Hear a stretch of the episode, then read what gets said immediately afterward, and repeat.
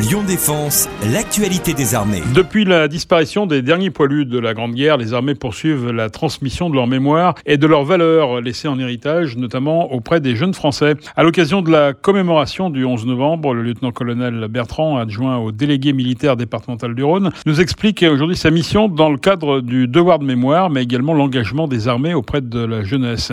À Lyon, une cérémonie s'est d'ailleurs déroulée le 11 novembre au parc de la Tête d'Or. Mon colonel, bonjour. Bonjour. Première question quel est le rôle du délégué militaire départemental euh, au sein du département? Les missions du DMD adjoint sont diverses et variées. La première, dans le domaine opérationnel, est d'assurer le dialogue civilo-militaire au niveau départemental avec les autorités préfectorales, de participer à l'ensemble des réunions préparatoires des grands événements, d'armer le centre opérationnel départemental de la préfecture en tant qu'expert militaire du préfet pour la gestion de crise, être le point de contact avec les représentants des différents services déconcentrés de l'État au niveau du département, assurer le contrôle tactique des éléments sentinelles. Dans le cadre des missions liées au rayonnement, je suis plus particulièrement les dossiers de la réserve citoyenne et informe celle-ci des différentes évolutions au sein du MINARM. J'interviens au profit des établissements de l'éducation nationale dans le cadre du parcours de citoyenneté. J'assure le parrainage et l'animation des séances au profit de la classe de défense du lycée des métiers JAPI. J'anime le réseau des correspondants défense des communes et je participe à l'organisation de cérémonies patriotiques dans le département en lien avec l'ONAC. Plus globalement, mon rôle est d'assurer le lien, d'être un relais, un coordonnateur. Que commémore-t-on exactement le 11 novembre? Le mois de novembre est, pour nos armées, celui du recueillement, du souvenir et de la cohésion.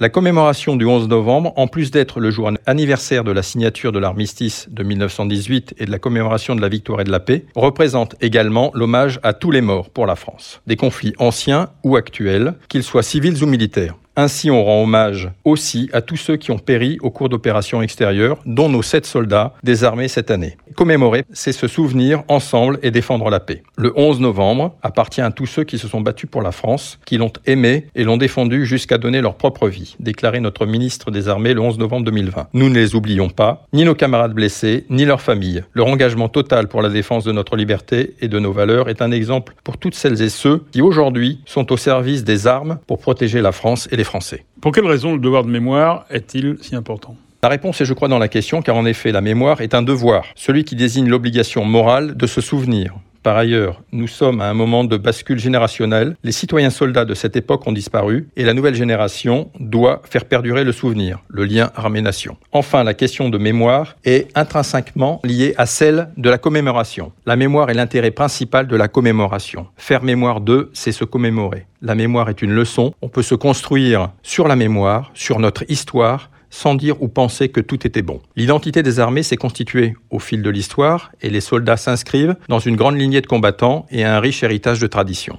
Les soldats honorent leur mort et commémorent les guerres avec respect parce qu'ils sont conscients des exigences de l'engagement militaire. Le devoir de mémoire concerne en premier lieu les jeunes générations parce qu'elles adoptent les valeurs d'engagement qui ont animé tous ceux qui ont donné leur vie pour la France. La jeunesse de France s'est toujours engagée au service de la nation. Elle fait preuve de cohésion et de bravoure, parfois d'héroïsme et de sacrifice. L'action de nos aînés est une source d'inspiration pour tous les jeunes Français. Comme cela est gravé sur le fort de Douaumont, celui qui se moque du passé n'est pas digne du futur. Il faut prendre le temps de regarder le passé, car sans cela, on tourne le dos à l'histoire et on oublie. Sans passé partagé, il n'y a pas de présent commun. Les armées sont très engagées auprès de la jeunesse. Quelles actions menez-vous à ce niveau? Les actions que je mène auprès de la jeunesse sont effectivement, je dirais, plurielles. Euh, mon rôle est avant tout d'être un facilitateur, de mettre les différents publics en relation, de créer des opportunités. Mais mon action ne s'arrête pas là. Il faut intervenir dans les déplacements de l'éducation nationale pour expliquer, faire découvrir, apprendre et transmettre. Cela fait l'objet d'interventions ponctuelles. Par ailleurs, je suis l'unité référente de la classe de défense et de sécurité globale du lycée JAPI. Nous travaillons tout au long d'une année sur un projet et une thématique particulière.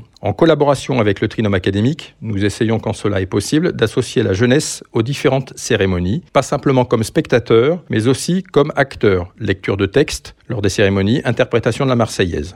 D'ailleurs, la cérémonie du 11 novembre de cette année est un bel exemple d'implication de la jeunesse dans le devoir de mémoire. En effet, nous avons eu, à côté des unités militaires, la participation de plusieurs délégations de jeunes. Une délégation de la préparation militaire marine, des jeunes de l'Institut des hautes études de la défense, des jeunes de l'établissement pour l'insertion dans l'emploi, des jeunes du service national universel et une délégation d'élèves du collège Jean de Vézérane et Gabriel Rosset. Et enfin, le conseil municipal jeune de la mairie du premier arrondissement, soit plus de 150 jeunes sur les rangs. Il y a eu un travail de préparation avec la musique de l'artillerie pour la préparation du chant Nos rêves volés, ainsi que l'interprétation de la Marseillaise. Certains élèves ont lu des lettres de poilus lors de, des allocutions, d'autres ont lu la citation du sergent Blasco, décédé en opération au Mali. Et enfin, le conseil municipal jeune a été intégré à la ligne protocolaire et a déposé avec les autorités une gerbe au monument aux morts. Merci mon colonel. Je vous remercie. C'était Lyon Défense. Retrouvez ce programme sur www.défense-lyon.fr.